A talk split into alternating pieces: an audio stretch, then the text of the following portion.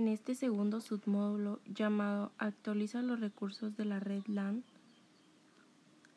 quiero hablar personalmente de mis conocimientos de este parcial, ya que hemos realizado diferentes actividades para comprender más a fondo esta materia.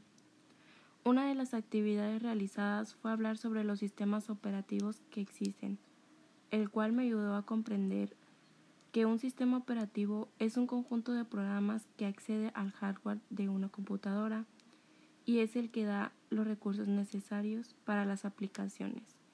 Es de gran importancia para el funcionamiento de un equipo, ya que cada uno que abrimos un programa, el sistema operativo permite al programa abrir, abrirse y acceder a los recursos que necesitamos, como el teclado, mouse, entre otros. Vimos diferentes sistemas operativos y algunas de sus características. Me sirvió mucho conocer un poco más de ellos, ya que algunos no los conocía, como el sistema operativo Unix, que es el sistema operativo portable, multitarea y multiusuario. También me llamó la atención el sistema operativo Linux, ya que está basado en Unix y es uno de los principales ejemplos de software libre de código abierto lo que lleva a que Linux tenga servidores. Entre ellos se encuentran el sistema operativo CentOS, que es, es de código libre y tiene el objetivo de ser 100% compatible, al igual que Ubuntu, que es el que cuenta con el respaldo comercial de una compañía privada. También observamos un diagrama de los sistemas operativos el cual explicaba sus funciones y cómo se clasifica. Entre sus funciones se encuentra que gestiona los periféricos, gestiona los procesos y los archivos. Entre sus clasificaciones está la estructura, que es el jerárquico, cliente-servidor, etc. También se clasifica en la administración de tareas, que es monotarea y multitarea. Se clasifica la administración de usuarios, que es multiusuario y monousuario.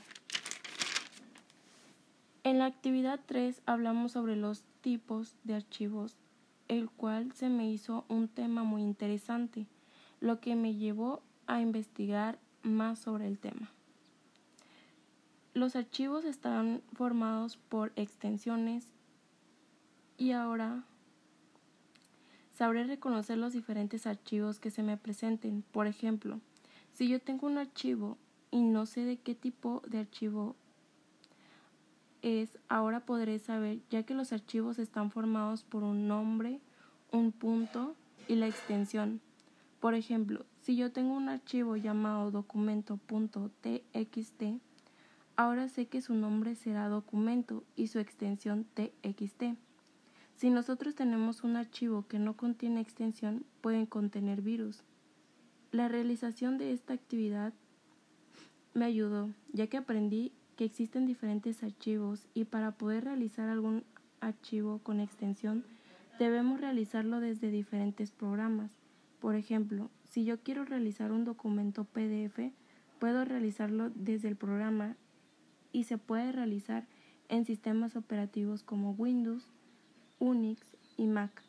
En conclusión, estos temas personalmente me gustaron comprenderlos y lo entendí sin dificultad.